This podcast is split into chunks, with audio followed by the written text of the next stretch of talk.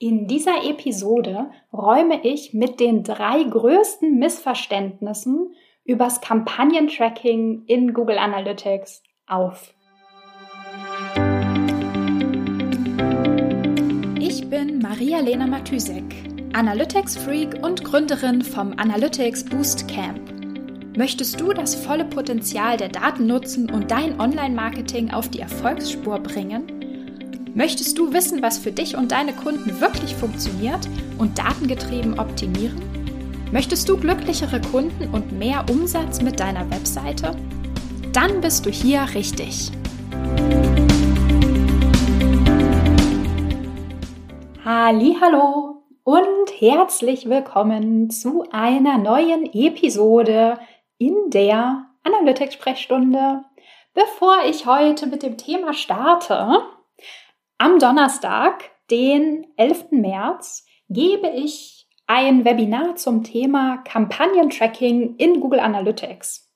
Und ähm, ja, in dem Webinar wird es ganz konkret um darum gehen, welche Schritte du gehen kannst, äh, gehen solltest, damit du wirklich saubere Reports über deine Kanäle und ähm, deine Marketingkampagnen in Google Analytics bekommst, an denen du dann auch wirklich sozusagen valide Actions ableiten kannst. Ja, also wenn das ein Thema ist, ähm, an dem du gerade hängst und ähm, dir vielleicht noch ein bisschen Unterstützung oder eine Guideline wünschst, dann melde dich doch sehr gerne an. Ist ein kostenloses Webinar und es wird natürlich auch eine Aufzeichnung geben. Ähm, also das Webinar findet am Donnerstag um 16 Uhr statt. Ähm, aber wie gesagt, hinterher gibt es auf jeden Fall noch eine Aufzeichnung, die ich per E-Mail rumschicke. Äh, genau, die Anmeldung dazu findest du auf meiner Webseite unter analyticsfreak.com slash Webinare. Und der Link ist auf jeden Fall auch nochmal hier in den Podcast-Show Notes. Äh, übrigens, falls du dir die Episode nach dem 11. März anhörst, was natürlich auch passieren kann, kannst du trotzdem gerne auf meiner Webseite unter Webinare vorbeischauen. Ich gebe nämlich jeden Monat ein Webinar und zwar ähm, immer zu einem anderen Thema. Das wird dann also nicht mehr Kampagnentracking sein, das ist jetzt diesen Donnerstag, sondern ein anderes Thema zum, zu Google Analytics und dem Google Tag Manager. Okay, das soweit zum organisatorischen. Äh, jetzt zum Kernthema dieser Episode. Also eigentlich ähm, ja, bleiben wir beim selben Thema. Es gibt äh, ein paar Fragen übers Kampagnentracking, über die Verwendung von UTM-Parametern oder auch einfach über die Analyse und die ganze Auswertung von Traffic und Traffic-Quellen in Google Analytics, die ich wirklich super oft höre. Ähm, ich, ich nenne sie immer so gern so ein paar Denkfehler oder irgendwie so Knackpunkte, die einfach ständig für, ja, für Verwirrung sorgen.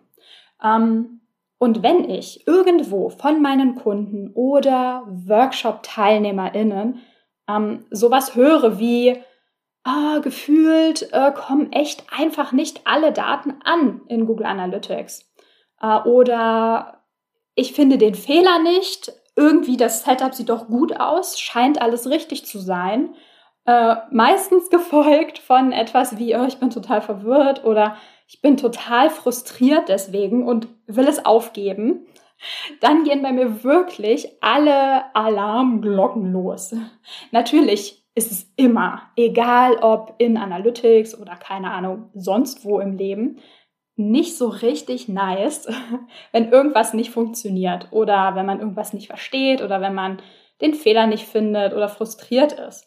Aber in Analytics oder allgemein in der Arbeit mit Daten zieht das ähm, Konsequenzen nach sich, die, also die wirklich problematisch sind oder die, die einfach noch viel schlimmer sind als einfach nur die, der Frust oder einfach nur die Verwirrung und die vor allem auch noch schlimmer sind als die Tatsache, dass man in dem Moment, wo man frustriert ist oder wo was nicht funktioniert oder wo es irgendwie einen Fehler gibt, ähm, in dem Moment hat man ja keinen Mehrwert aus seinen Daten.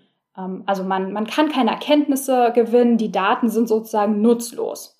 Aber wie gesagt, das Problem geht noch darüber hinaus. Denn das wirklich Problematische daran ist, dass das Vertrauen in die Daten sinkt. Also du, deine Kollegen, das ganze Unternehmen, auch Prozesse, Strukturen, also die ganze Art und Weise mit den Daten zu arbeiten, leidet, wird weniger. Es ähm, werden weniger Erkenntnisse gewonnen und das Verrückte daran ist sozusagen, je weniger man damit arbeitet und je weniger alle merken, hey, hier gibt's was zu holen sozusagen, hier steckt Potenzial drin, hier kann ich wirklich Mehrwert mitnehmen.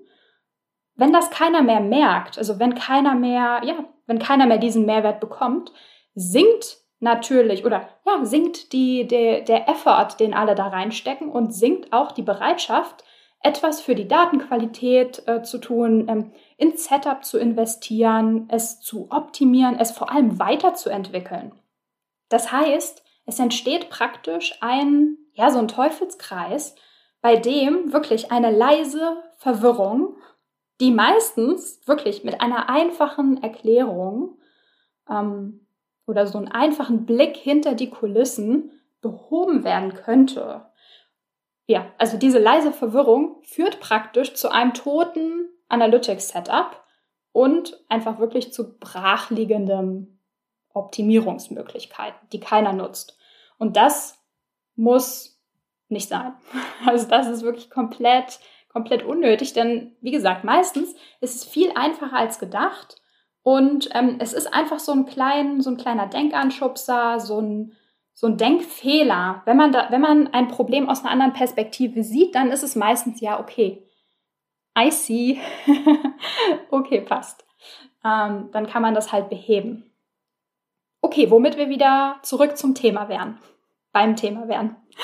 Ähm, in dieser Episode möchte ich gerne drei dieser häufigsten Missverständnisse rund um das Thema Tracking von Kampagnen und Analyse von Traffic-Quellen erklären und natürlich hoffe ich, einige dieser Fragezeichen ähm, aufklären zu können. Okay, Oniva. Erstes Missverständnis. Ich habe mir so ein bisschen kleine Zitate ähm, von meinen Kunden und Workshop-TeilnehmerInnen geklaut. Ähm, das heißt, also erstes Missverständnis. Wenn ich in meinen Facebook Ad-Account schaue, sehe ich komplett andere Zahlen als in meinen Google Analytics Reports. Analytics scheint einfach meine Kampagnen nicht richtig zu tracken. Okay, was sage ich dazu? Was wirklich das Aller, Allerwichtigste ist, Facebook und Google Analytics und auch Facebook und Google Ads und Pinterest und wirklich alle anderen Kanäle, die einem eigenständig Daten reporten, sind zwei komplett andere Paar Schuhe. Die Zahlen zu vergleichen, also Facebook-Zahlen in den Facebook Reports mit den Zahlen von Google Analytics in Google Analytics zu vergleichen, ist wirklich wie Äpfel und Birnen zu vergleichen. Es macht wirklich einfach gar keinen Sinn. Es gibt keine einzige Situation, in der ich dir empfehlen würde, Facebooks Daten mit Google Analytics Daten zu vergleichen und daraus irgendwas abzuleiten. Gibt keine. ähm, warum ist das so? Warum sind Facebook und Google Analytics wie Äpfel und Birnen? Die kurze Erklärung ist, die Messweise ist einfach eine komplett andere. Inwiefern?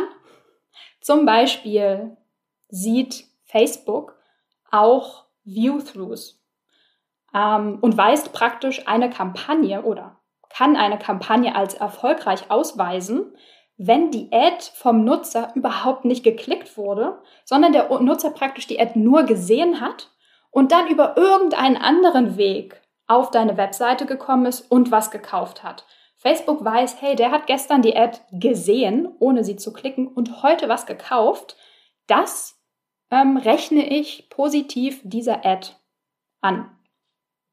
Außerdem hat zum Beispiel Facebook einen längeren Zeitraum, in dem praktisch ein stattgefundener Kauf dieser Ad, die davor geklickt oder gesehen wurde, gut geschrieben wird, also praktisch das Attributionsfenster ist ein komplett anderes.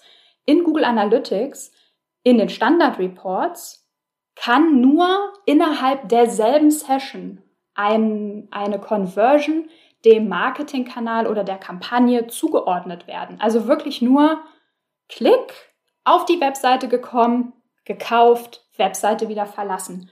Nur das sieht Google Analytics. Facebook sieht mehr sozusagen. Und es gibt, also das sind so zwei wichtige große. Und es gibt auch noch andere Faktoren, wie zum Beispiel ein Klick auf eine Ad oder auf ein Banner oder auf sonst irgendwas bedeutet nicht unbedingt, dass der Nutzer wirklich auch die Landingpage am Ende geladen hat, gesehen hat, getrackt wurde. Das heißt, vielleicht ist er einfach eher abgesprungen, weil die Seitenladezeit zu hoch war oder wegen schlechter Internetverbindung oder whatever. Es kann einfach, ja, es kann an allen möglichen Sachen, auch an super einfachen technischen Sachen liegen. Irgendwas konnte nicht geladen werden. Keine Ahnung, die Browser-Version war zu alt. Whatever. Es sind einfach zwei komplett unterschiedliche Systeme, und zwei, also Facebook und Google Analytics und zwei ganz unterschiedliche Perspektiven auf diesen Nutzer, der da mit einer Ad interagiert und auf die Webseite kommt sozusagen.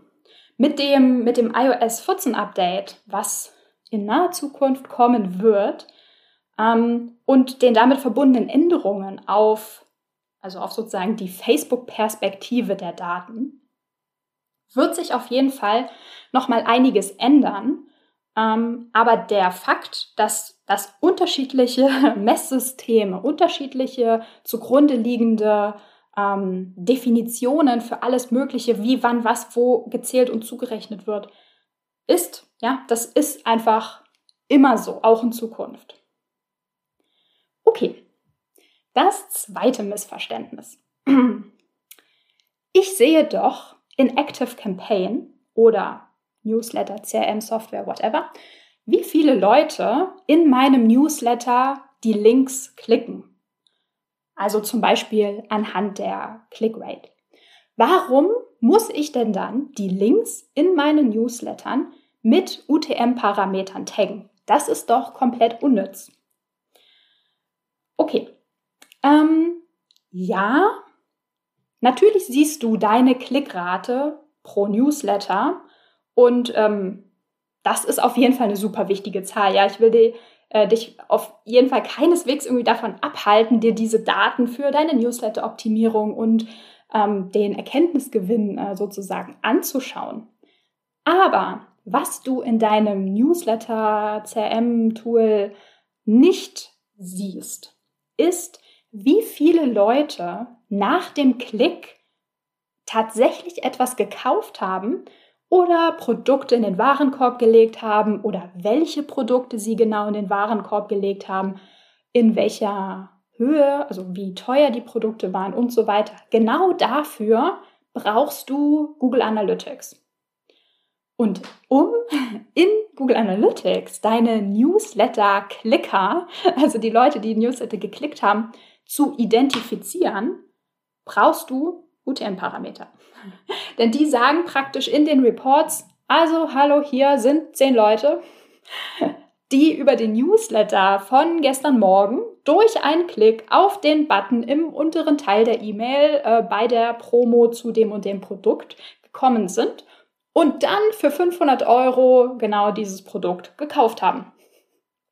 Und ähm, was du auch nicht weißt, wenn du keine UTM-Parameter verwendest, ist sozusagen dieser Vergleich. Also wie viele Sessions durch Klick im Newsletter ähm, sind, zu, also sind durch Satzstellung, also wie viele Sessions sind durch einen Klick im Newsletter entstanden oder genau zustande gekommen, inklusive welche Verkäufe sind danach ähm, passiert, in welcher Höhe und so weiter, versus wie viele Sessions sind durch einen Klick auf eine Facebook-Ad inklusive der daraus äh, entstandenen Verkäufe zu, zustande gekommen. Ja.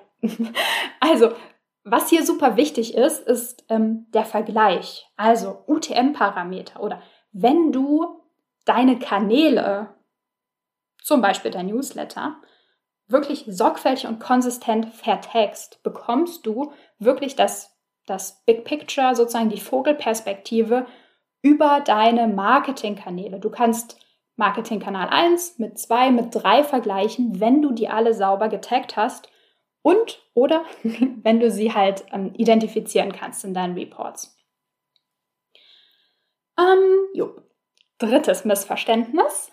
Ähm, es reicht doch, wenn ich meine Facebook-Ads mit UTM-Parametern vertagge. Das muss ich doch nicht unbedingt bei organischem Traffic auch noch machen. Da gebe ich doch eh kein Geld aus. Hm, okay, äh, mal davon abgesehen, dass organische Reichweite natürlich auch Ressourcen kostet. Also der Newsletter ist ja auch nicht, schickt sich ja auch nicht von, von alleine raus und das Tool muss ja auch bezahlt werden. Ähm, macht es wirklich wenig bis keinen Sinn, nur ein bisschen mit UTM-Parametern zu taggen. Also erstmal würde ich nicht, ähm, ich sag mal so, nicht defaultmäßig nach Paid versus Non-Paid-Kanälen unterscheiden, wenn ich mir die Frage stelle, was tagge ich und was nicht. Also es ist nicht so, alle Paid-Kanäle taggen, alle ähm, organischen Non-Paid-Kanäle müssen nicht getaggt werden. Ähm, das macht, also das ist keine, keine gute Heuristik. Es kommt eher darauf an, ähm, ja, wie viel Traffic sozusagen ein Kanal generiert und auf die Seite bringt. Ähm, und es ist vor allem wichtig, Plattformen sorgfältig zu taggen, die paid und organischen Traffic schicken. Also zum Beispiel, wenn du eine Facebook-Seite hast oder eine Facebook-Gruppe oder irgendwie organisch aktiv bist auf Facebook und zusätzlich Facebook-Ads schaltest, dann ist es super wichtig, dass du vor allem paid, aber auch organisch tagst.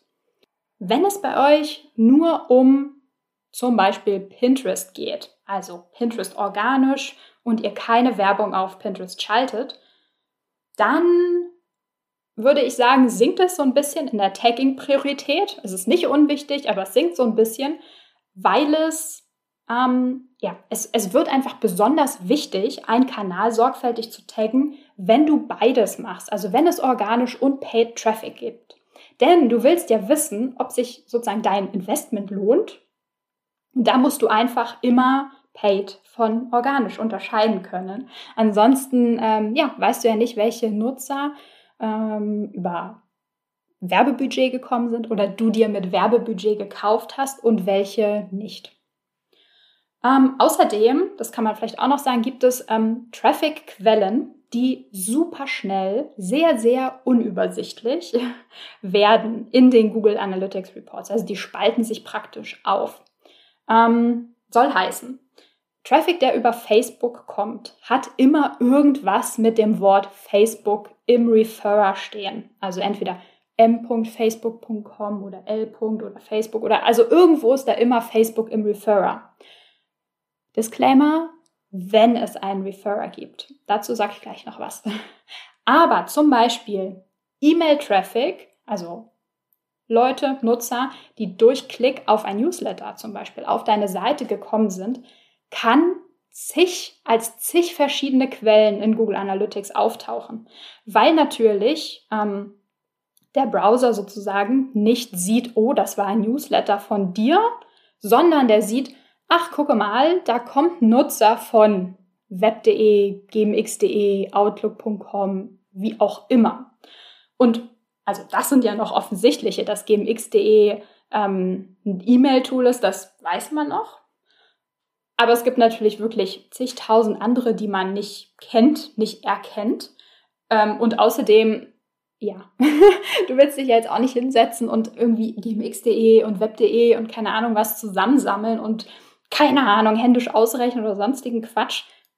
Man will das sauber strukturiert, sauber zusammengefasst haben. Und jetzt kommt der ähm, letzte und fast wichtigste Grund. ohne Tagging, also ohne UTM-Parameter, steigt dein Risiko, Direct Traffic in deinen Reports zu sehen. Und zwar viel Direct Traffic in deinen Reports zu sehen. Und Direct Traffic willst du immer so weit wie möglich minimieren. Falls du da nochmal in das Thema Direct Traffic ein bisschen tiefer reinhören möchtest, empfehle ich dir übrigens die Episode Nummer 18. ich musste gerade wirklich nochmal, ich habe gerade wirklich die, die Aufnahme hier angehalten und nochmal in meinen eigenen äh, Episoden rumgescrollt, um die richtige Nummer zu finden. Wir sind nämlich mittlerweile bei Episode Nummer 167 oder so. Und ich hätte nicht gedacht, dass es schon so lange her ist, dass ich eine Episode zum Thema Direct Traffic gemacht habe. Vielleicht äh, sollte ich die nochmal refreshen, obwohl das natürlich überhaupt nicht falsch ist, äh, was ich da gesagt habe. Anyway, ich hoffe, du ähm, hast etwas mitnehmen können aus dieser Episode und ich hoffe, ich konnte so ein paar mögliche Fragezeichen über deinem Kopf auflösen. Mich würde auf jeden Fall äh, mal super interessieren, ob du noch andere Fragen ähm, zum Kampagnentracking oder allgemein zu Google Analytics hast oder solche, wait, warum sollte ich das eigentlich tun? Gedanken zu irgendwelchen äh, Sachen, die du mal gehört äh, hast oder die in Klammern, äh, in Anführungszeichen Best Practice ähm, sind. Falls ja, schreib sie mir bitte ähm, gern über LinkedIn oder über meine Webseite analyticsfreak.com. Ich möchte nämlich gerne so viele Verwirrungen dieser Sorte wie möglich auflösen. Juti, ich würde sagen, das war's für heute. Ähm, ich wünsche dir noch einen schönen Abend und wir hören uns morgen wieder. Bis dann. Ciao, ciao. Wenn dir die Folge gefallen hat und du etwas mitnehmen konntest, dann würde ich mich mega über eine Bewertung freuen. Abonniere den Podcast, teile ihn mit Freunden und Kollegen und wenn du selbst eine Frage hast, die ich dir in der Analytics-Sprechstunde beantworten kann, dann schreib sie mir auf jeden Fall per Mail an maria@analyticsfreak.com, auf Facebook oder über LinkedIn.